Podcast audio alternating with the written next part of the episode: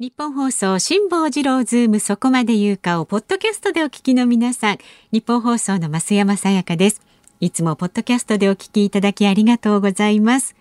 えー、皆さんご存知の通り辛坊さんは太平洋横断のため現在お休み中です。でも助っ人が豪華なんですよ。立川志らくさんに小倉智昭さんなど、そして日本放送が誇ります三大年齢がわからないアナウンサーの2人、吉田アナウンサーと飯田アナウンサー。まあ濃いですよね、まあ、ちょっと心配もあるかと思います。混ぜるな危険なんていう感じしますけれどもね。三代ってねあと一人誰なんでしょうかね。とかいろいろ考えてしまいますが。まあ日々ねみんなでアイディアを出し合って日替わり助っ人の曜日に合わせた企画。そして専門家の方をお招きして全員で辛坊治郎ズームの屋号を守っていきます。ポッドキャストをお聞きの皆さん、私たちと一緒に辛坊さんの帰りを待ちましょう。さあ、それではお待たせいたしました。今日のズームそこまで言うか、始まり始まり。6月2日水曜日、時刻は午後3時半を回りました。FM93、AM1242、ニッポン放送をラジオでお聞きの皆さん、こんにちは。ニッポン放送の吉田尚記です。パソコン、スマートフォンを使ってラジコでお聞きの皆さん、そしてポッドキャストでお聞きの皆さん、こんにちは。ニッポン放送の増山さやかです。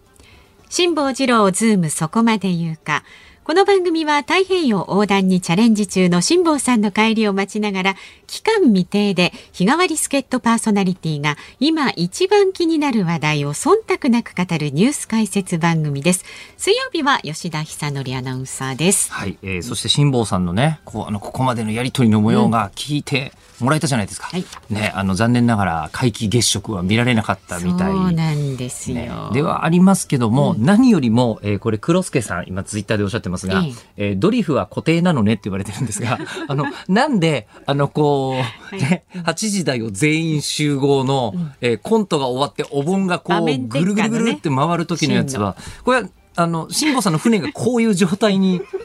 今あるんじゃないかというのと、そろそろ、場面転換。場面転換、場面転換。そうですね。もう最後のね、フェーズに差し掛かっているからと。いろんな意味があるんです、はい、いうことかもしれません。いろんな、えー、様々な愛なのか、えー、それとも何らかのこう、勝手ないじりなのか。愛ですよ、はい。愛ですかね。うん、えー、で、あの、まあ、その、辛坊さんがいない間の代打パーソナリティ、え、はい、月曜日は白くさん、はい、そして火曜日はもう小倉智昭さん。で、ね、ねえー、翌週、再来週ですね、またご登場みたいなお話ももあるし、ええ、そして木曜日はあの朝もずっと担当している飯田浩二アナウンサーがこう担当しているという中で、うん、えー、この横並びで圧倒的にお前誰だ感のある私 吉田。はい、この時間ではねそうですね。すねえー、今日もあのこう顔色の悪い細い男がここに座って、うん、相変わらず顔色はね、もう常に変わらないですね。そうなんですよ。だからもう全然メジャーなタイプじゃないんですよ。メジャーなものに触れるタイプでは。えー、そうですか？はい、あの、こう、マイナーなものとかニッチなものが大好きで、うん、まあ、そういうものが将来のメジャーにつながることは確かにある。けども、うん。うん、僕は別に今のメジャーに詳しいかとそんなことないのに、うん、先週、あの、この放送が終わってから、飛び出しで現場に行ったことを、はいはい、覚えていらっしゃいますか？覚えてますよ、あの、まさかのですね、あの、明石家さんまさんとお仕事があるというので、はい、飛び出しで行ってったんですよ。えあの、絵って、まあもうね、知名度と考えると、なんでお前がっていう感じだと思うんですよ。だって他にも登壇されてる方が、あとこう、大竹しのぶさんが、そうたるでしたよね。そう言って、で、ここみさんね、もうだから木村拓哉さんと、こう、工藤静香さんの、こう、娘さんが、こう、いらっしゃって、で、そこに、こう、あの、鬼滅の刃の主演の花井夏樹君っていう声優さんが、いて、まあ、花井夏樹くんはもうあのめちゃめちゃ顔なじみではあるんですよ。全然こうあの有名じゃない頃からアニメのイベントの司会とかすると一緒にお仕事させてもらってた方で、で、あとこう、今回、明石家さんまさんプロデュースで、えー、映画を作ったと。いうので、その映画の監督の渡辺あゆみ監督という方がいて、はいうん、で、なんで呼ばれたのかというと、こう、アニメのイベントでもあったからなんですよ。はいはい。ええで、なので、あの、こう、アニメ映画って、やっぱりこう、普通の人と話をしてると、やっぱりね、ジブリと新海誠はわかるけど、みたいな感じじゃないですか。うんうん、で、今回、明石家さんまさんの映画として、こう、あの、世の中に今広くアピールしてるわけじゃないですか。うん、あの、その時のワイドショーの、えー、なんかね、画面とか、ご覧の方いらっしゃいます？あのね、メールもいただいてますよ。全馬場さん、はい、藤沢市にお住まいの方でね、はい、先週ヨッピーさんが、はい、えー、さんまさんの司会と言っていたのは、さんまさんプロデュースのアニメの映画だったんですね。テレビのワイドショーでやっていたので、改めて配信を見ましたが、何回見ても面白いですね。でも、ヨッピーは大変だったでしょう。何回も突っ込まれたりしてましたが、ということでね。であのー、メールいただいてますね。あの映画の内容の前に先にそちらの体験で言うと、マジ段取り何も守んないですね。守ると思っちゃ間違いですよ。全然守んないですよ。私も段取り守らない方が、うんうん、えー、ちょっとあの楽しいなっていう部分は、えありまして、まさか家族構成聞かれるとか思わなかったですからね、さんまさんに。うん、世帯主ですみたいな話は、申し上げましたけども、うん、僕はいいですけど、はい、そういう場に、あの、こう、ここみちゃん、そのね、もう木村拓哉さんと工藤静香さんの娘さん初めて出るっていう。緊張されてましたよね。緊張されてましたね。うん、でもやっぱり大物だなっていう、もうしっかり重要なことはちゃんとおっしゃって帰るとかね。で、あとこう、やっぱりね、10歳の子がイメージソング歌ったりしてるんですよ。うんはいはいはい、その子が出てきたりするんですけど、うん、もう10歳の子がさんまさんに一番戸惑ってました。こんな大人いるんだみたいな、はいはい、感じになって、で、まあ僕もいさせていただいて、うん、で、あの、こちらとしては、何らか一言リアクションを付け加えて先に行かないと、うんそうですね、なんか申し訳ない気がするじゃないですか、うんうんうん。で、申し訳ない気がするんですけど、それはそれで、えー、大竹しのぶさんが全部はしごを外していくっていう。えー、だってね、強力ですね。そうなんですよ。だからもうすごい、もものすごいやりとりを、名人芸をもう目の前で拝見できて、はい、もうこれはすごい楽しかったんですけど、うん、その時に僕は頭に浮かぶのは、増山さん、いつもどうしてんだろうな。いや、もうあれはもうね、さんまさんという波に乗るんですよ。さんまさんという波に乗る。できないサーフィンしてるようなもんですから、何度も海に落ちながら、こう、はい、板に乗ってバランス取ってますっていう感じでついてくんですよ。がむしゃらに。初めは全く乗れなかったなっていう感じがしたんですけど、うん、いつの間にかね、えー、なんとか乗れるように、まあ、なったかなっていう気がするんですけど、はいはい、あの、毎回毎回、あの、2か月に一遍、増山さんはそのサーフィンをされてるわけですね。サーフィンされてますよ。ま、えー、もなくね、6月14日の月曜日もね、サーフィンしますよ。はい出るんですよ、そうですよ。はい、このズームの後、夕方6時からですね、明石家さんま、はい、オールニッポンお願いリクエストで、なんと。いつものようにお相手させていただきまして、もちろんこの映画の話もね、はい、たっぷりとお送りしますんで。そうですね、6月11日に、あ、そう、漁港の肉子ちゃんっていう。漁港の肉子ちゃん。作品が公開になるんですけど、うんうん、これ、あの、なんで呼ばれたか。というとですね、これあの、明石家さんまさんプロデュースっていうメッセージが世の中に多分すごい出てると思うんですよ、うん、今。なんだけど、これ一人のアニオタ、えー、アニメオタクとして見たときに、めちゃくちゃ名作なの。びっくりしたんですよ。いや、私もね、あ、ご覧になりました？見ましたよ。はい、あの、不覚にも涙いや、これ泣きますよね。そうなの、そうなの。これね、本当にいい映画なの。さんまさんがっていうので、有名人映画だと思っていらっしゃる方、もちろんあると思うんですけど、それはそうなんだけど、西加奈子さんの原作と、で、これあの、渡辺歩監督がスタジオ 4°C っていうスタジオであの撮ってるんですけど、これあの、芸術、あの、文化庁の芸術祭、のメディア部門で、はい、あの前回、こう、怪獣の子供っていう作品で、えー、もうこう本当にすごい密度の作品だったんですけど、うん、これを撮ったのと同じ座組なんですよ。すごいですね。で、さんまさんプロデュースでやったら、うん、そのこう、芸術的にも突き詰めている上に、うん、あの、西加奈子さんのあったかい話と、めちゃくちゃマッチしちゃってて、はい、これね、もったいないです。ええ。あの、この世界の片隅にがあったじゃないですか。うんうんうん、あの時に、あの、口コミでクオリティの高さで、うん、こう、いろんなところにヒットしていったのと、はい、同じようなことが起きておかしくないなって思える作品なんです。えー、えー、なので、うん、あの、そのことは、うんあのー、なんですかね、さんまさんですけど、まずそれを横置いといて。置いといてもっていうね。むしろこう、有名人映画を見に行かないよっていう方こそ、あの、何にも考えずに見に行ってほしい。そうそう、へそ曲げないで、ちょっとストレートにね、あの、うん、素直にご覧になっていただきたいですね。いや、すっごい思いましたね。うん、えー、で、あの、これがちょうど、今週から映画館の営業が解禁になってるじゃないですか。はい、で、来週公開っていうことで、うん、で、今日、あの、いろいろチェックしていたらですね、うんうん、実はこの6月、異常にアニメの名作が映画として公開される月だったりするので、今日はちょっとお時間いただいて、うん、そんなお話もこの放送のどこかで。じゃあ、その魅力をたっぷりとね、はい、教えてください。はい、いただきたいというふうに思っております。はい。はい、では、株と為替からお伝えしていきますね、はい、今日の東京株式市場日経平均株価3営業日ぶりに反発しました。昨日と比べまして131円80銭高い2万8946円14銭で取引を終えました朝方は利益確定売りが先行し下げ幅を広げましたが新型コロナワクチンの接種の進展の期待や原油相場の上昇を受けまして買い戻しが入り一時2万9000円台に乗せる場面もありました。為替相場は現在1ドル109円70銭付近で取引されています。昨日のこの時間と比べますと20銭ほど円安になっています。さあ、ズームそこまで言うか、この後は昨日から今日のニュースを振り返るズームフラッシュ。で、4時台はですね、ロボットクリエイターで工学博士の古田孝之さんにロボットの未来について伺います。この間、あの、実はアニメの仕事でお会いしたんですけど、はい、そしたらものすごいバリバリのロボット工学者で、うん、えー、あの、それと同時にアニメの話をするっていう 不思議な流情が芽生えましてですね、えー、あの、今日、僕早速お越しいただくことになりました。はい、楽しみですね。はい、で、5時のオープニングは、太平洋横断にね、今チャレンジ真っ只中ですよ。辛坊様にな、辛坊様だって、辛坊さんに生電話、生存確認テレフォン5時の辛坊です。いつものようにね、お届けいたしますので。まだって言葉っていろんな意味ありますね。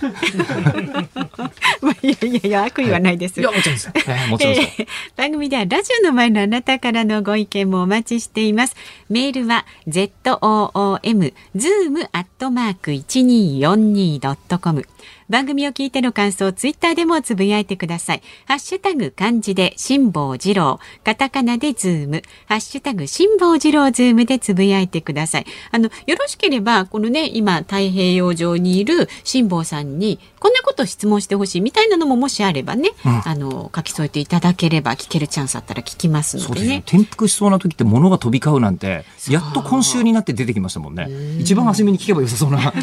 話だったんですけども。ね、いろいろとね、はい、聞きますのでぜひどうぞ、はい、さあズームそこまで言うか。この後は昨日から今日にかけてのニュースを振り返るズームフラッシュですニッポン放送がお送りしているズームそこまで言うか。辛坊治郎さんが太平洋横断にチャレンジしている間期間未定で。毎週水曜日は私吉田尚記と増山アナウンサー2人でお送りしています。はいさあでは昨日から今日にかけてのニュースを紹介するズームフラッシュです政府は昨日大学を会場とする学生らへのワクチン接種について会場提供が可能な東北大学や広島大学など7つの大学で先行して行う方針を固めました。来年の春卒業予定の大学生らに対する企業の採用面接が昨日6月1日から解禁されました。しかし企業の人材獲得競争は早く。リクルートによりますと5月15日時点の大学生の就職内定率は59.2%です。2020年度の生活保護申請件数は速報値で22万8081件となり前の年と比べて2.3%増えたことが分かりました。増加はリーマンショックによる世界金融危機の影響が出た2009年度以来11年ぶりです。読売新聞によりますと新型コロナのワクチン接種で64歳以下の住民への接種券の発送時期が69の自治体のうちおよそ6割で決まっていないことが分かりました。政府は6月中旬からの発送を求めています。共同通信は全仏オープンテニスを棄権した大坂なおみ選手の関係者の話として今月28日に開幕するウィンブルドンの出場は五分五分だが東京オリンピックには必ず出ると報じました。人気漫画をインターネット上の海賊版サイト漫画村に無断で公開していた元サイト運営者に対する判決公判が今日福岡地裁で行われ懲役3年罰金1000万円追徴金およそ6200万円の実刑判決が言い渡されました。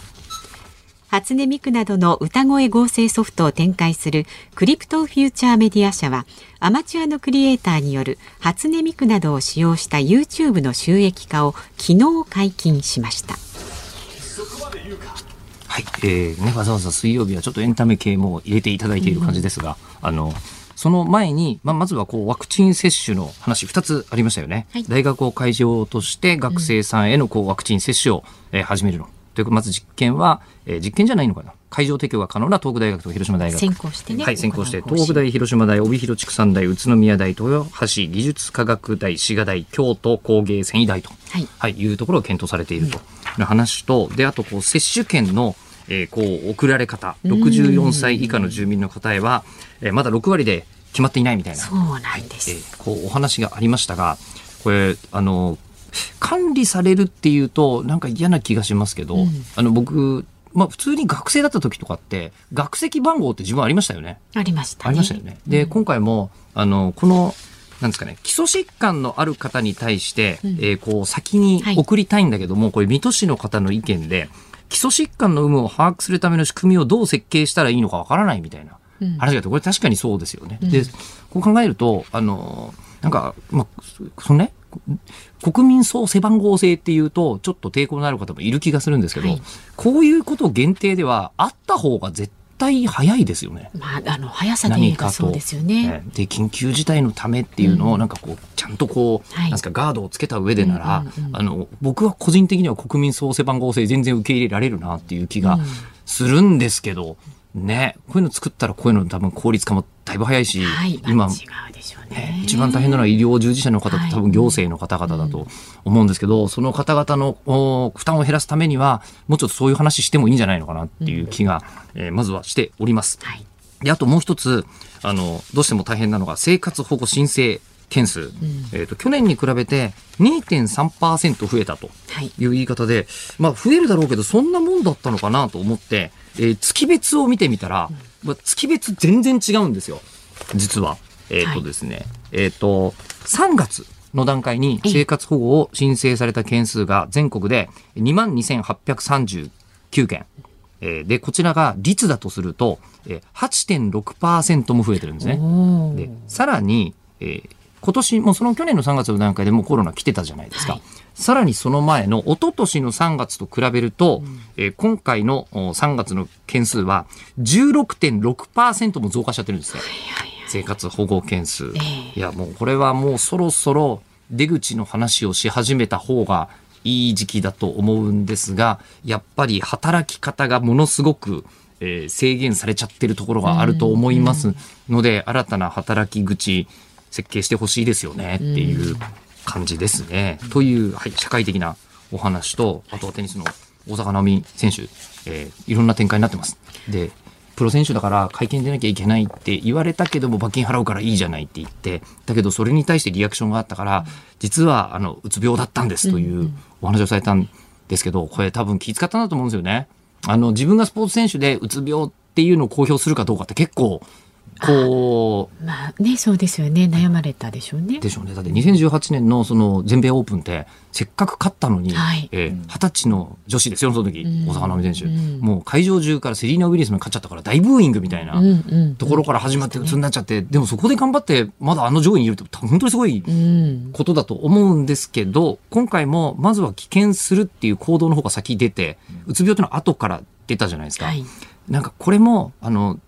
もう医学的なことだから診断書とか出ると思うんですよね。うん、で診断書とかあのこう出した人に対してはやっぱり記者会見なくてもいいんじゃないかみたいな。うんうんとかあの怪我をした、ね、された選手はこう免除されたりするけれども、それもやっぱりそれと同じ扱いというような感じはしますよね。うん、ですよね。うん、なのであの、そういうシステムが多分なかったりするのかな？ちゃんと調べてないんで何ともわかんないんですけど、そういうシステムがもしあるのであれば、うんうん、まさに言う通りで時代に即してないっていうところを指摘したかったというのはわかる気が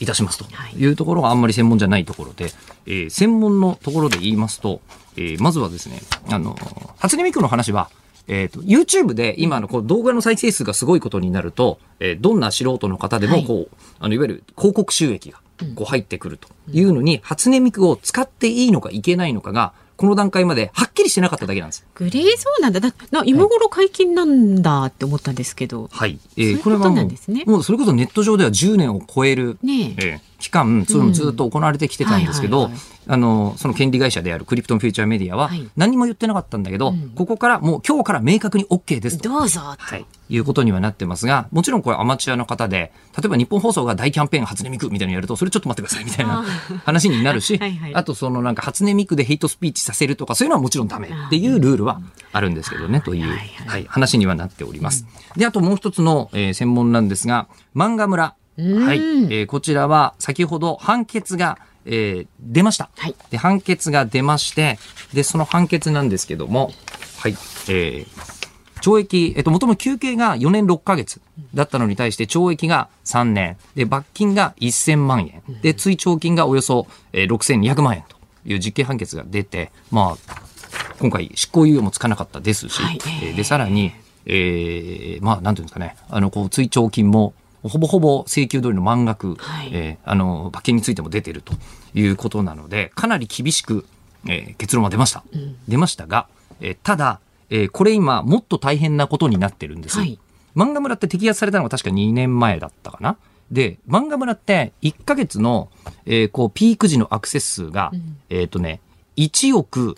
5000万。1億5000万。はい、アクセスあったんですよ。まあ、そりゃ、あの、アフィリエイトっていうね、まあ、要はそこのサイトを訪れて広告をクリックすると、その広告費がサイトの運営者の人に入ると。はい、しかもそれを、この場合は海外送金して隠してたっていうことも含めて罪に問われてるわけなんですけど、うん、これが、まあ、1億5000万あったのが、1回漫画村を取り締まったので、確かに下がったんですよ。うん、で、去年の夏が、えっ、と、大体6000万。あ、だいぶ減りましたね。うん、だいぶ減りました。ただ、えー、ここから、えー、めちゃくちゃ伸びてるんです。うん、あの、漫画村はダメになったんですけど、漫画村以外の同じようなサイトというのが、ボコボコできてる。うん、えー、で、できてて、これ言ってしまうと、と時間かけると僕でも作れちゃうぐらいなんですよ。あ、そんな簡単にできちゃうん技術的には決して難しくない。えー、えー、だからもうあのルールとか倫理で取り締まるしかないものなんですけど、うん、そのために今伸びまくってて、今年の2月の、えー、アクセス数がおそらくこれ想定ですけど、えー、2億2000万。で、4月が、えー、2億5000万と。いうことになってて、これ前も言いましたけど、あの、香港に昔行った時、一つも香港のコンテンツっていうのはなかったんですよ、うん、世界中のコンテンツが何でも手に入るけどっていう状態になってて、これあの日本の文化を破壊してしまうので、うん、あの簡単に見られるから軽い気持ちで利用してる方いるかもしれないですけどこれもう倫理で何とかするしかないんですよ。1日なんだっけ？えっ、ー、と、1ヶ月12万件権利担当の方が削除申請とか送ってたりするとか大変なことになっちゃってるんで、これはもう本当にすみません。自意識で自分の国発のコンテンツが欲しい人は、もうアクセスやめてください。ズームフラッシュでした。はい6月2日水曜日時刻は午後4時を回りました。東京有楽町ニッポン放送第三スタジオからニッポン放送吉田尚記とニッポン放送の増山さやかでお送りしています。ニッポン放送ズームそこまで言うか。辛坊治郎さんが太平洋横断にチャレンジしている間期間未定で毎週水曜日は私吉田久典と増山アナウンサー2人でお送りしていきます。はい5時を過ぎますと辛坊さんのね衛星電話に生電話をしちゃう企画生存確認テレフォン5時の辛坊ですをお送りしていますがもう本当にね、カウントダウン入ってますから、ね、全工程の75%達成していますのでね、うん、えー、今日はどんな感じなんでしょうかねつないで元気なお声をできることなら聞いてこちらはラジオネーム VOK バーチャル支局さん、うん。えー、辛坊さん、太平洋で暇な時って何してるんだろう？えー、周りは海だし、船内でやることもないし、えー、寝るしかないのかなみたいなことをおっしゃってますが。意外とね、暇じゃないっていうことを言いますよね、聞くと。うん、で、本はね、なんだっけ、三国志だっけ、えー、三国志ですよね、持ってってね。で、読んでるっていうのは。あの三国志ほとんど海の話出てこないですよね。あの川で戦ってますからね。うん、ね、えー、とかまあいろんなところは何メンテナンスしたりとかね。ね忙しい。でこういう質問が、あのしたいという方は、そうそう。ええー、あのこちらにズームアットマーク一二四二ドットコムに送っていただくと、うんうん、えっ、ー、とこちらから直接ぶつけさせていただける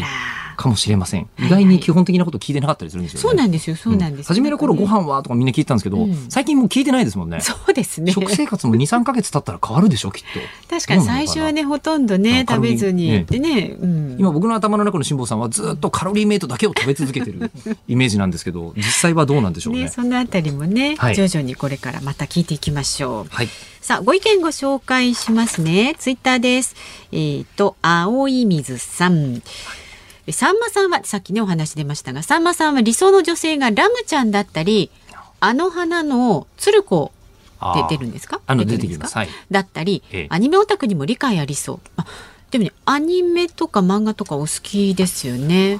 今回もなんかあのその渡辺監督っていう監督は実は「ドラえもん」の今までの長編作品とか作ってた監督とかだったりして、はい。とてもメジャーだし、実はドラえもんにすっごい変な格好とかさせたりする、キレキレの監督なんですけど、その監督に、あの、さんまさんが、あの、なんかあったら片っ端から面白くしようとするって言ってました。ええ、で、そう、入らないです、入らないですっていうのをずっと渡辺監督は言い続けていたみたいなお話聞きましたけど、多分アニメでも、あの、それさんまさんがこのシーンは実は指導したんですよみたいな話があったんですけど、そこすっごい名シーンでした。あ、ええ、そうなんあの、堪忍になって謝るシーンあるじゃないですか。はいはいはいはい、で、その堪忍なの後の受けの言葉がすごく粋って思ったんですよ。これまだ見てない方は言わないで、ね、内緒に、え置きたいんですけど、うん、あれのあれはさんまさんがあの提案したやり取りだったんですね。かっこいいと随所にねそのさんまさんの感じがね、出てると思い嗅ぎつけてください。でもただねアニメはコンテをきっちり切って作るんで後から全部やり直しとか言ったらもう 大変なんだよ。言っちゃダメなんだよ。ええ、再撮影見て再あの撮影の角度変えましょうみたいなことはできないですからねアニメ。本来は。なるほどこれサイコパス作った時に、踊る大捜査線のあの元弘監督っていう方がアニメ作品に行って、はい、えー、その現場のアニメ監督の はい、えー、人たちにそういうことを言ってすごい「うん」って言われたっていう。勝手が多少違う、全然違います。実写とは別物です。なるほどなるほど、別物 えー、それから山友さんですね、はい、えー、赤山さんまさんのポジションって映画にとってどういう感じなのだ？企画プロデュースとかあるけどガンダムで言うと誰になるんだろうって書いてあります、えー、っと富野義行総監督よりは踏み込んでると思います。だそうです。はい。えー、脚本家ぐらいのイメージですね。あの話聞いてると、共同脚本の方がもう一人さんまさんでいらっしゃったんじゃないかなっていうぐらいの感じで。イメージじゃないですからね。なるほどなるほど。えー、あとさんまさんだから頼めるこう大竹しのぶさんとかがいるみたいなことだと思いますけど。はい。さあ、まだまだあなたからのご意見お待ちしておりますので、こちらまで。メールは、zoom アットマーク 1242.com。ツイッターでもどんどんつぶやいてください。ハッシュタグ漢字で辛坊治郎、カタカナでズーム、ハッシュタグ辛坊治郎ズームでつぶやいてください。さあ、この後はロボットクリエイターで工学博士の古田貴之さんにロボットの未来について伺っていきます。めちゃめちゃ楽しみ。はいニッポン放送ズームそこまで言うかこの時間スペシャルゲストをお迎えしていますロボットクリエイターで工学博士の古田貴之さんです。どうぞよろしくお願いいたします。はい、よろしくお願いします。こんにちは。すみません、この間実は別のポッドキャストの収録でお会いして、うん、あの、面白すぎて話が。でずっとね、そうなんです。何をおっしゃいます？僕なんてロボット取ったらただの人以下ですよ。知ってます？ロボット取ったらシンジ君と、うん、えー、のび太君を10倍ダメにした男っすよ。知りました。えー、エヴァンゲリオンもちょっと入って、ドラえもんも入っているという状態の、えー、これで分かったと思うんですけど、まず、えー、ベースでオタクとして共感してしまったんですね。なるほど。ただ僕は日本でこうぬくぬくと育った、まあぬるいオタクですけど、はい、あの古田先生マジでゴリゴリのすごいプロなんですよ。ゴリゴリの。そうなんです。もうねでも見た感じからしてこのもうひょろっと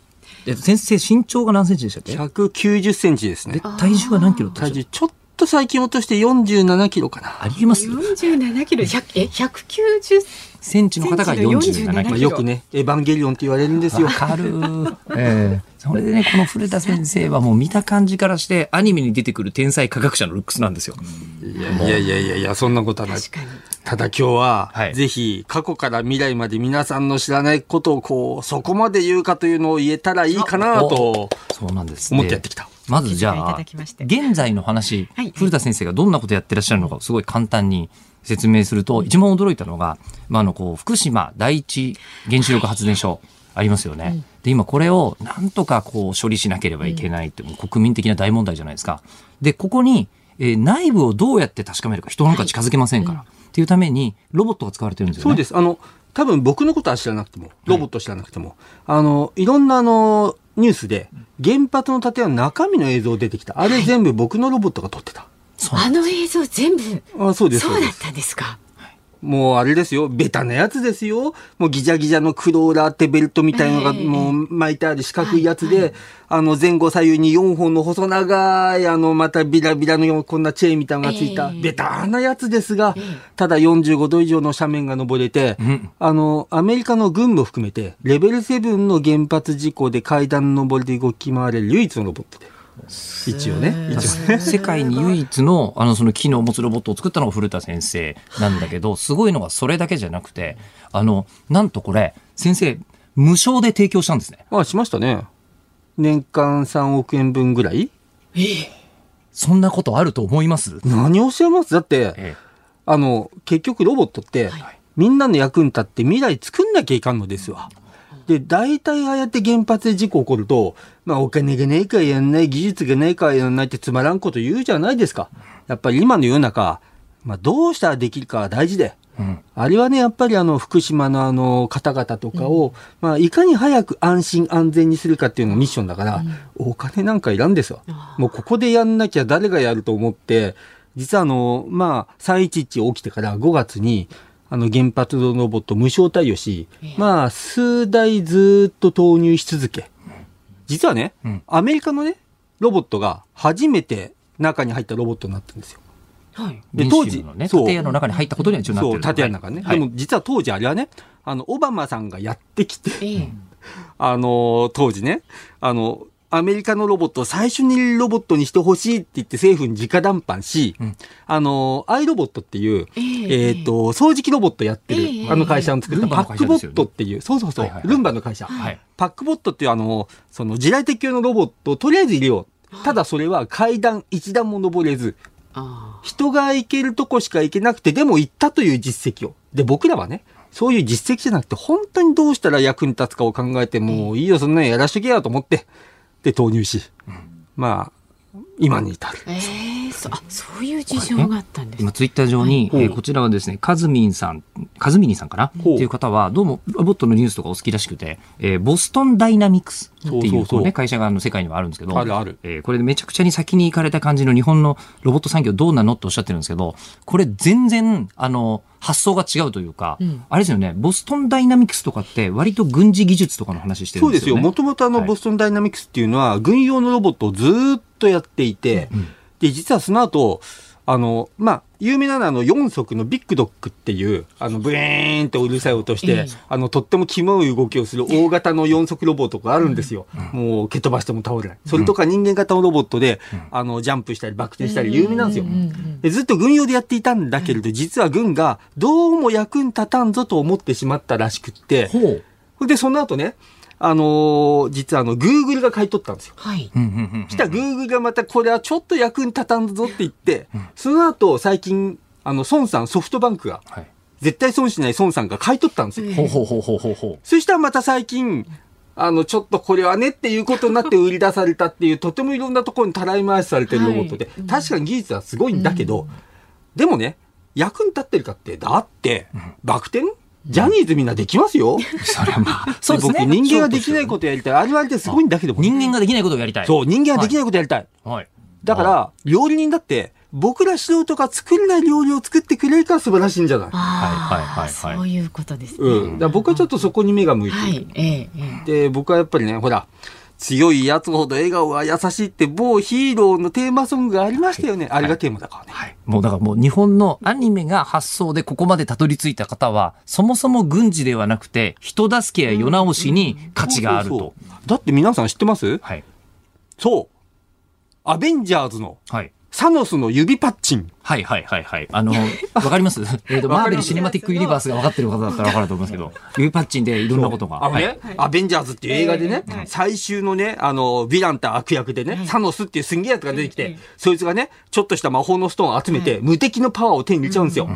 指パッチンで何でも願いが叶う。ほんで、指パッチンで全宇宙の人類の半分を一緒にして消滅させちゃう。実は今ね、指パッチンなんですよ。知ってます？で何がですか？つまりだな、はい、今まで政治ってね、うん、別に政治家が悪いことしようと政治が悪くても、全然ほとんど影響を受けなかったじゃないですか。それがね、政治によってみんなの生活とかが変わったっていうのは過去に、実は東日本の大震災、うん、あと最近のコロナもそう。うん、だって指パッチン一つで、はい、お酒出しちゃダメ、はい、営業しちゃダメっていう、もう精神かかること。今指パッチンなんですよ。だからね、原発の時もね、指パッチンで世の中ものすごく、あれだけ原発の事故で被害あった人多かったじゃないですか。そこはやっぱり政治家じゃない僕らが、なんとかこれを救わなきゃなっていうことで、そこまで言うかですよね、これ。じゃあちょっとね、はい。はい、秘密のネタをほんのちょっと、あの、僕のね、少し囁きなんだけど、うーん、あの、メルトダウンってしたじゃないですか。はい、はい。原子力発電所がね、はい。ね、ずっと政府はしてないしてないって言っていたじゃないですか。うん、で、だいぶ経ってから実はしてましたってカミングアウトしたでしょ、はい、あれ、おそらくな、独り言で言うと知ってたんだよな。うん。そうして一部の方たちは九州とか日本海側に家族逃がしていたんだよな。誰とは言わないけれど。うんだからね、ああいう現実を見るにつけ、いや、やっぱり今ね、ポジショントークも多いし、本気で世の中をね、救って幸せにしようっていうのがいないじゃないですか。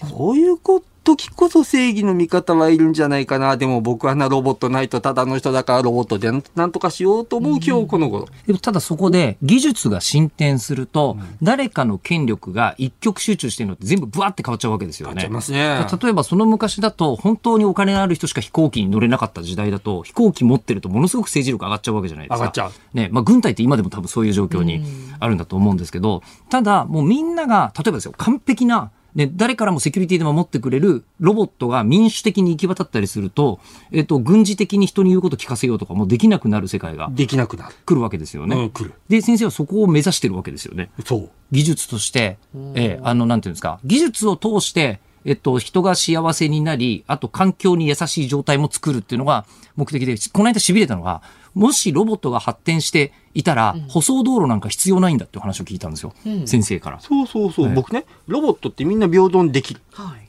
それはね、地球も全ての生き物も。うん、本当ね、あの、今のあの、道路を作る環境破壊って、いや、道路族に怒られちゃうかもしれないけどもね。まあまあ、道路作るのは当たり前と言ってますけど、地球上の生物で平らな面作るのって人間だけなんですよ。他の動物は。ね、はい。だって、バリアフリーって言いながら、全地球上タイルにできます、うん、実はね、技術が未熟だから環境改造するんですわ。うん、あの、車がね、平らんとこしか行けない。えー、だから平らんとこ行けるように周りを改造するんですよ。えー、でも実はね、あの、周り改造しなくていい。どこでも行ける乗り物があったら自然は壊さなくていい。うん。確かに。だね、これね、もう世の常、人も未熟だとね、周りを変えようとするじゃないですか、うん、俺に合わせろってね、うん、技術が未熟だと環境を変えなきゃいけないし、えー、人も未熟だと周りの人に厳しいんですわ。そうか、なるほど。よくいるでしょう、怒りっぽいやつ。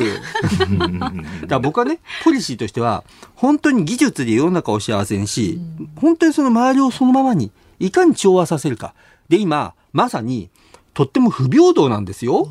だってね、た、とってもお金を持ってる人が株を変えて、うん、で、働かなくてもお金がどんどん入って、とっても貧富の差も激しい。うん、でもロボット技術ってね、等しくみんな平等にできるはずなんですわ。うん、例えば足の歩けない人は、みんなが歩けるようになる。しかもそれをね、僕はね、あの、値段の高いものじゃなくしたい。あ、ちょっと小ネタ。は、なんでしょう？道路、道路、道路。うん。まあ、道路なくても行ける乗り物と言いながら、いくつか段階がある。はい。うん。皆さん最近、都市部に道路の脇側に、ブルーの矢印の車線あるの知りません、あ、あの、自転車用の。そうそうそうそう、はいはい。あれ実は僕はちょっと関わって作ったんですよ。あ、あ、そうなんですか？もちろん。へえ、それも、あの、先生が出る話、大体半分以上びっくりなんて常に。いやいや、実はね、はい、かつてセグウェイっていう立ち乗りの乗り物があって、あねはい、あれ日本、日本とイギリスだけ許可下りなかったんですよ。はい。ちなみにこれも深い話があってね、なんでか知ってます？あのね、どうも僕はいろんな政府の話を聞いてると、はい、日本のいろんなシステムってイギリスを真似してるんです。ああちなみにあのこうあの古田先生、はい、あのちゃんとあのいろんなこうあの内閣府のプロジェクトとかにも参画されてるああいろいろ話したと思うけど、昨日もね内閣府の首相官邸のプロジェクトの委員長やってて、まあオリンピック関係やってました。ああ、そうなんですか、うん、そうなんです、ま、オリンピック関係のプロジェクトが復活して、うん、あの、空気まず言っちゃいました。僕、オリンピック反対。え大丈夫です。もう、あの、先生は、先生自体が一つの技術そのものみたいなもんですから。いやいや言いたいけれど、はい、だからね、うん、まあ、いろんな政府のプロジェクトやってるんですよ。うん。はい。で、僕はあの、科学技術も5年後、10年後どうなるかっていうのを企画側に回ってるし、実際に生々しく、本当にこれからね、まずはどこでも行けるような乗り物を作る前に、今のそのインフラ、できた、できちゃったものはしょうがないじゃないですか、道路。じゃあ、あれをいかに活用し、まあ、体の不自由な人が動き回れるか。自転車ってね、我々あの、まあ若者とか、まあ、まあ僕は若くないか53だから、まあでも大体乗れる人多いけど、お年寄り乗りません。だからね、お年寄りも乗れて、まあ気軽にどこでも行けるような乗り物を作りたい。でもね、いや、それはできるんですよ。できるんだけど、道路交通法の解釈を変えないとできないし、走る場所がないから、実はね、いつだったっけなもうだいぶ前だけれど、経産省とプロジェクトを作って、ああいう一人乗りの e バイクが乗れるように道路交通法の解釈を変えさせ、うん、どうしたら安全になるかっていう実験場をつくばに作って実験し、はい、だから今ね、実はね、青いあの、速道に矢印のレーンがあるでしょ、うん、あれはもうすぐしたら、あの、e バイク、あるいは一人乗りの四輪車なんか多分実用化されて、それが走るためのもんなんですよ。僕ってね、その、実はあの、ロボット屋であってロボット屋じゃなくて、未来を作ることが仕事で、えー、それで技術だけじゃダメで、本当法規の問題、文化の問題、時にはやりたくない政治の問題もやんなきゃいけないから、そうやってインフラ整備までするんですけどもね。だから、これを指パッチンの一つ。いい方の指パッチンはいいこともあるよあることもいいこともあるよってそうすると、うん、あのロボットのイメージってもうみんな昔からあの、こう、何かね、あの、こう、戦うための、異星人と戦うために作ったりとかしてるイメージだと思いますけど、ね、実際のところ攻めてくる異星人は今、まあ、まだ確認されてないから、じゃあ、現状のロボット技術ってどうなってるんだろうっていうのが意外に分かってないんですよね。で、この間、今、ドローンがめちゃくちゃすごいことになっているというのを古田先生に聞いたんですけど、ドローンってもうなんか、センチ単位でコントロールできるそう。実はね、はい、今世の中にドローンってまあヘリコヘリコプターみたいなやつね。うん、ラジコンで動くや。はい、最近あの、あれで空撮するのが流行っていて、テレビ局なんかも使ってるけど、うん、あれってそんなにね、精度よく自動操縦できないんですよ。うん。できない。そうかります。そう。でね、あの、車なんか自動操縦するでしょ？はい。あれはね、とっても高性能なセンサーがあって、で、車輪が地についていて、車輪の回転数とかなんかを見ながらうまく動くんだけど、うん、もう空であんな風に自由奔放に動くものって、うまく制御できないんですよ。で、実は僕らのね、GNSS っていう技術を使うと、まあ、ミリ単位で空中に浮いたものを、ミリ？ミリミリミリ。ミリ単位で空中に動いたものを制御できて、まあ、自由自在に自動操縦ができるという技術があったり。はい、で、それがあるとね、本当に軍事利用すると大変なことになるんです。ですよね。それこそね、ちっちゃ、ちっちゃい殺人用のね、ドローンをね、作って、もうミリ単位で人を攻撃することもできるんだけど、でもそれをね、やり方を変えると、もうちょっといろいろ便利なものになるんですよ。僕はね、本当に技術って、本当にその、使う側の、まあ、モラルとかによっていいものにもなるし、悪いものにもなる。あの、ほら、もうアニメのいつもそれも王道じゃないですか。技術を誰が使うか。まあ政治力もそうなんだけどもね。だ僕はね、本当にね、あの、これからの世の中をどう技術で変えるかって大事。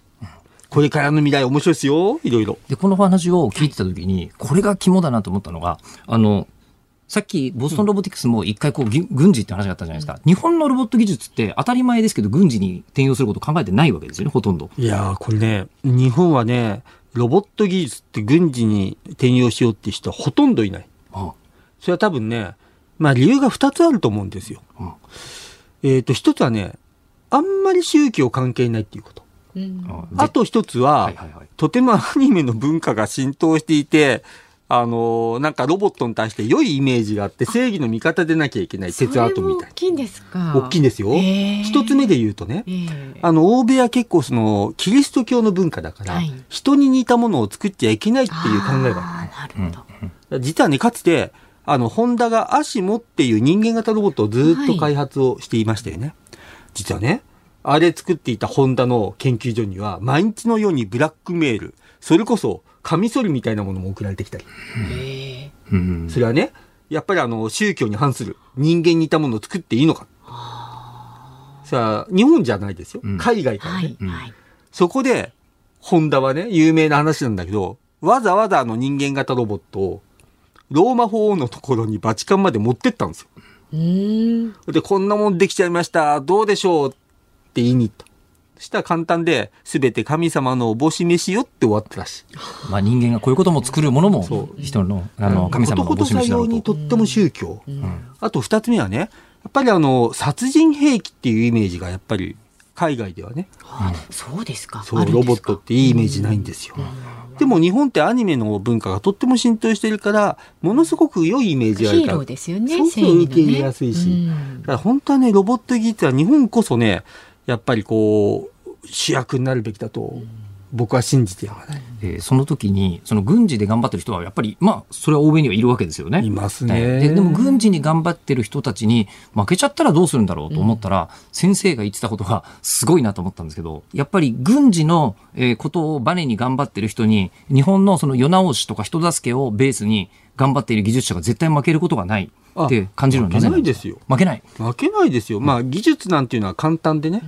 あの技術が分かればまあ、それの対抗技術は簡単に作れるんです。でよくね、僕なんかもあの、例えば政府関係なんかでもよくいろんな問題になるんだけど、例えば僕らの何々の技術が盗まれたらどうしよう。いろいろ多いじゃないですか、最近。で、ネットを使って。うん、でもね、実はそれは簡単で、技術って盗まれてもね、実はその対抗技術を作ればいいし、軍事なんか僕はね、いつもその軍事技術に転用されるリスクがある。でも簡単なんですよ。もしも軍事技術で僕らの技術が盗まれたり、同じような技術が出てきたらやること簡単なんですよ。簡単。もうその技術全部オープンにして誰でも作れるようにしてしまえば無力化できる。逆にオープンにしちゃう。そう。秘密兵器は秘密だから意味が。ああ、なるほど。そして二つ目は簡単です。それの対抗技術を作ってしまって、ルフさせればいい。で対抗技術は軍事というよりも人助けが動機になってる人の方が必ず作れる作れる作れる作れる。モチベーション高いもん。だって僕だっていやこれ作ればねいくら儲かるって言われても僕はあんまりピンとこないんだけどこれ作んなきゃ娘たちの世代がピンチよって言われたらもう死んでも頑張るね、確かにそうですよね、うん、この命かけて命捨ててやるね。今日は正義の科学者にお越しいただいて話したり時間足りないじゃないですか。あの実はこの間ポッドキャストでゆっくりお話聞いてるんであのよかったらネットフリックスフカボリックスっていうポッドキャスト僕やってます、未来のことたくさん話せるんだけどまた次回そうですねぜひまたこの番組にもお越しになってください。お待ちしております。どうもありがとうございました。今日はロボットクリエイターで工学博士の古田孝之さんにお話を伺いました。ありがとうございました。ありがとうございました。6月2日水曜日時刻は午後5時を回りました日本放送吉田久典です増山さやかですはい、えー、日本放送ズームそこまで言うか辛坊治郎さんが太平洋横断にチャレンジしている間期間未定で水曜日は私吉田久典と増山アナウンサー2人でお送りしていてであの曲穴としては、はい、あの時間を読み間違えるとあってはならないんですけど、えー、ラジオでもなおさん、えー、大事なところで切れちゃった。すみません。CM にねこう入る時間が決まっている箇所があるんですよね、はい、そうです、えー、確定落ちっていう専門用語までツイッターで言われているどこまで喋るのかな、えー、す。みませんでした、えー、あのポッドキャストを聞いてほしすぎて古田先生の。あ、えー、あのポッドキャスト日本放送ポッドキャストステーションでも聞けますし、うんうん、あとこうメジャーなところでも、えー、アップルえー、ポッドキャストとか、はい、えー、あの、スポティファイとかでも聞けますので、うん、あの、なんですかね、さっきの古田先生のやつは、ネットフリックスのフカボリックスってやつで、はい、えー、聞けますので、うん、あの、ぜひ探してみてくださいませ。はい、はい、登録お願いします。では5時を回りましたので生存確認テレフォン5時の辛坊ですのお時間です。さ衛星電話にかけてみましょう、はい、えっ、ー、と現在の位置一応ね、はい、ご紹介しておきますと緯度の高さで言いますと北海道の釧路沖東へおよそ6200キロ余り離れた太平洋上にいらっしゃるということですね。はい、ですでに今日全工程の75%を達成。いやもう先が見えてきたっていうところで時差はですね、はい、えー、昨日から1時間増えたんですよね。だから今、夜の11時過ぎぐらい。11時ぐらい。先週はね満月が見えてるっておっしゃってましたが、うんうんどうなってますかね？ねまああの風がね昨日から今日にかけてちょっと弱かったようなので進みはね。あ、辛坊さん声がちょっと弱々しい感じですけど、辛坊さん日本放送吉田です。ああ、ご苦労さんです。いやいや、弱々しいじゃなくてですね、うん、こっちも夜の10時なんですよ。眠いんですね。それで、夜の10時で、大体あの、日夜明けの前ぐらいから、あの、いろいろなセッティングしてるんで、今日もあの、3時からずっと起きててですね、うん、これ電話ずっと待ってなきゃいけないのが大変なんでしょ、これ結構。まあいいじゃないですか、ラブコールと思って。昨日なんか、昨日なんかしてます？昨日なんか小倉さんじゃないですか。はいはい。出なきゃいけないと思うからだ、だけど9時ぐらいから一旦寝たんですよ。はいはい。それでね、起きたのはいいんだけどさ、怖いわさ、暗いわさ、電話かかってこないわさ、で、ぼえたってしょうがないですね。そうですよ。今日はね、辛坊さんにね、あの、質問がありますので。はい。リスナーの方から、えー、埼玉県春日部市のジョージさんからいただきました。はい、アメはい、アメリカに上陸して、最初に食べたいものは何ですか？最初に買いたいものですか？食べたいもの。あ、食べたいものですか？ハンバーガー。小学生に聞いてるみたいな。あの、それこえっと、カロリーメイトしか食べてないってかなり初めの頃おっしゃってましたけど、うん、今もっと。いやいやいや、あのね、最初の1ヶ月はカロリーメイトで、はい、その1ヶ月はですね、あの、スープマロニーです。おスープマロニー。美味しいですよね。それからですね、うん、大阪、大阪、なんか、普通にレース食品さんっていう人がか乾燥食品くれたんですよ。乾燥食品。それが結構食えてです。はい。これは結構便利でね、今ずっと食べてます。よかったです。ちゃんと食べてて。で、辛坊さん、もう一つね、ねはいはい。はい、もういい。あの、もうちょっとね、うん、あの、ハンバーガーが食べたいです、ハンバーガーが。あの、寝る前に一つお願いしたいお願いがあるんです、辛坊さん。実は、何ですか？番組で使う宣伝用の声をいただきたいんです。録音したいんです。だから、太平洋上で叫んでもらいたい言葉があるんです。いいですか？言いますよ。えっ、ー、とね、はいはいはい、皆さん、来週つくよっていうのと、皆さん、今週つくよっていうのを、あの、番組宣伝用に お願いします。二言。皆さん、最初聞こえなかった。皆さん、なんだって最初。皆さん、来週つくよと、今週つくよの二パターン。あ、了解了解。わかりました。はい、じゃあどうぞ。やります。9! はい。はい。皆さん、来週着くよー。皆さん、今週着くよーありがとうございます。太平洋上で働いてもらいました。歴史上初めてだと思います。はいはい、太平洋上の番宣。なんだよ、それ。なんだよ、それ。天気は、天気はどうなんだ、天気は。あ、天気、天気重要です。天気はですね、えー、今夜から明日にかけても引き続き風の弱いエリアで、風向もあまりかわ、さわ、定まらないということなんですね。で、天気は、おおむね晴れますが、朝方通り雨がありそうですので気をつけてください。はい、わかりました。ありがとう、はい、頑張ってください、残りも。はい、どうも。はい。おやすみなさい。おやすみなさい。公開中に失礼しました。ありがとうございます。はい、これね宣伝でこの声使いますのであのね CM で流れるはずですいわゆる番宣というやつですね、はいえー、楽しみに待ってください 明日のこの時間も生存確認テレフォン5時の辛抱ですをお送りしますどうぞお楽しみに日本放送ズームそこまで言うかこの時間特集するニュースはこちらです東京、大阪の映画館が制限付きで営業再開。新型コロナ対策の緊急事態宣言が再延長された昨日、東京や大阪の映画館では休業要請が緩和され、午後9時までの時短要請となりました。収容人数を定員の50%以内とすることも求められています。オープニングでもね、お話ししてくれましたけれどもね、はい、アナウンサー。そうなんです。あの私アニメになると、うん、あの非常にこうあの言えることがいっぱい増えてくるのですが、うん、えっ、とそれってすごいニッチかと言いつつ、今ですね、日本の映画って年間に、えー、大体550本から700本ぐらい、日本映画って公開されてるんですって、はい、で、そのうちの100本ぐらいがアニメ映画なんですよ。で、これぐらいもう数あるんです、実は。で、ある上に、えー、今ですね、えっ、と、日本のこう、興行収入ランキングとか見ていくと、1位はやっぱり、ここしばらくの通算だと、鬼滅の刃なんですよ。えー、無限列車編が400億を超えたみたいなニュースもありまして、で、えー、新エヴァンゲリオン劇場版。がもう続くヒットになってて、86億とか突破してるのかな？はい、みたいなところ行ってて、で、えー、この、あのー、もっと期待されていたと言ってもいい名探偵コナン。えー、こちらも、あの、実は5月に公開になったんですけど、えー、その後に、えー、もう公開できないというか、劇場が閉まってしまったという楽境にありながらも、うん、えー、今回のコナンの名探偵コナンヒーローの弾丸が65億円を突破していたと。すごいですね。いうことで、あの、日本映画って、やっぱりこう、アニメが、いわゆるビジネス的にはエースみたいな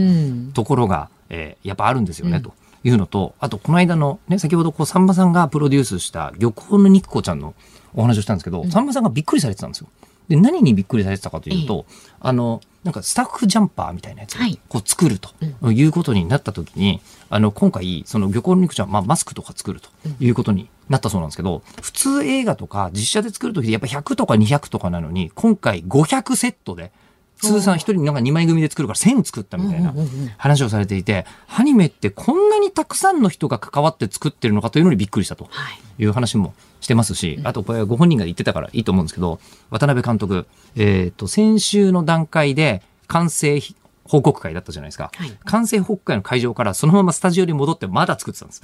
なんか割とギリギリまでなんかこう追求して作るんですってねアニメ映画ってね。あの6月の11日公開の映画でそれじゃないですか。びっくり。その昔の映画の宣伝の方と関わった話を聞いてて、はいうん、驚いたのがアニメの人はやめろと言わない限り前日まで作っていると。だってそれ実写だと考えられないじゃないですか。もう一回ね撮り直すとかいうわけにはいかないですけど、うん、アニメーションは手元にある絵にどれだけ書き加えるかとか、ね、そういうことなのでもう本当魂精魂つ、ね、つぎ込んで作っていたので、うん、5月公開が予定されていた作品が公開されてなかったのがとてもなんかこう見てて心苦しかったんですよ。そういうのを知っているだけに。で、えー、まあ一応ね、本当にでも直前ですよね。先週も週末になって、6月が公開できるよということになったら、この6月がちょっとアニメ史に残るんじゃないかというぐらい、充実したラインナップが、そんなにですか？映画館に登場することになっちゃったんですよ。はい、ね、で、それで、あの、さっきも言った通り、漁港のニコちゃんは本当さんまさん映画だと思っている人にこそ、見に行ってほしい作品が、まあ、今回公開になるはい、ぜひご覧になってください。で、あと、あの、こう、機動戦士ガンダムなんか聞いたことありますよね？もちろん。もちろんですよね。機動戦士ガンダムの先行のハサウェイって作品が公開になるんですけど、これは、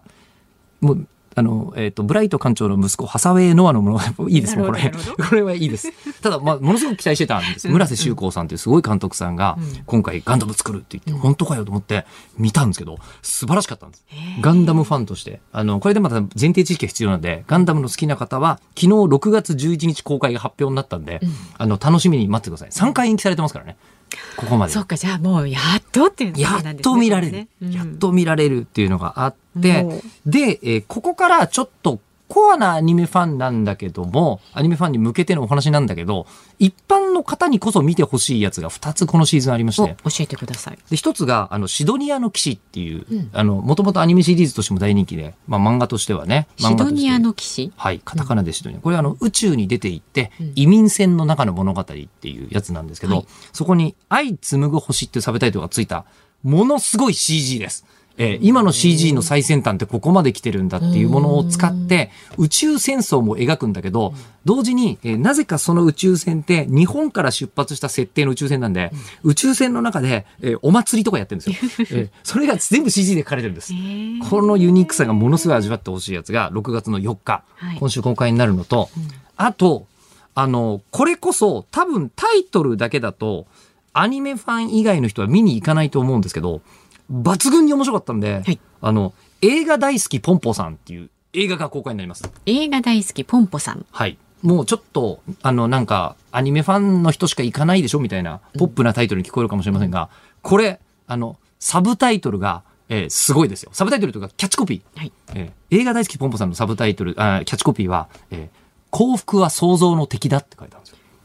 幸福は想像の敵苦しめってこと？あのそうなんです。これ出てくるこの映画の作品なんです。あのアニメ映画なんですけど実写映画を作るのに苦労している、えー、少年とプロデューサーと、うん、えー、ベテラン俳優と新人俳優の物語っていう。やつで、これ全然あの前提知識何一ついらないんですけど、はい、あの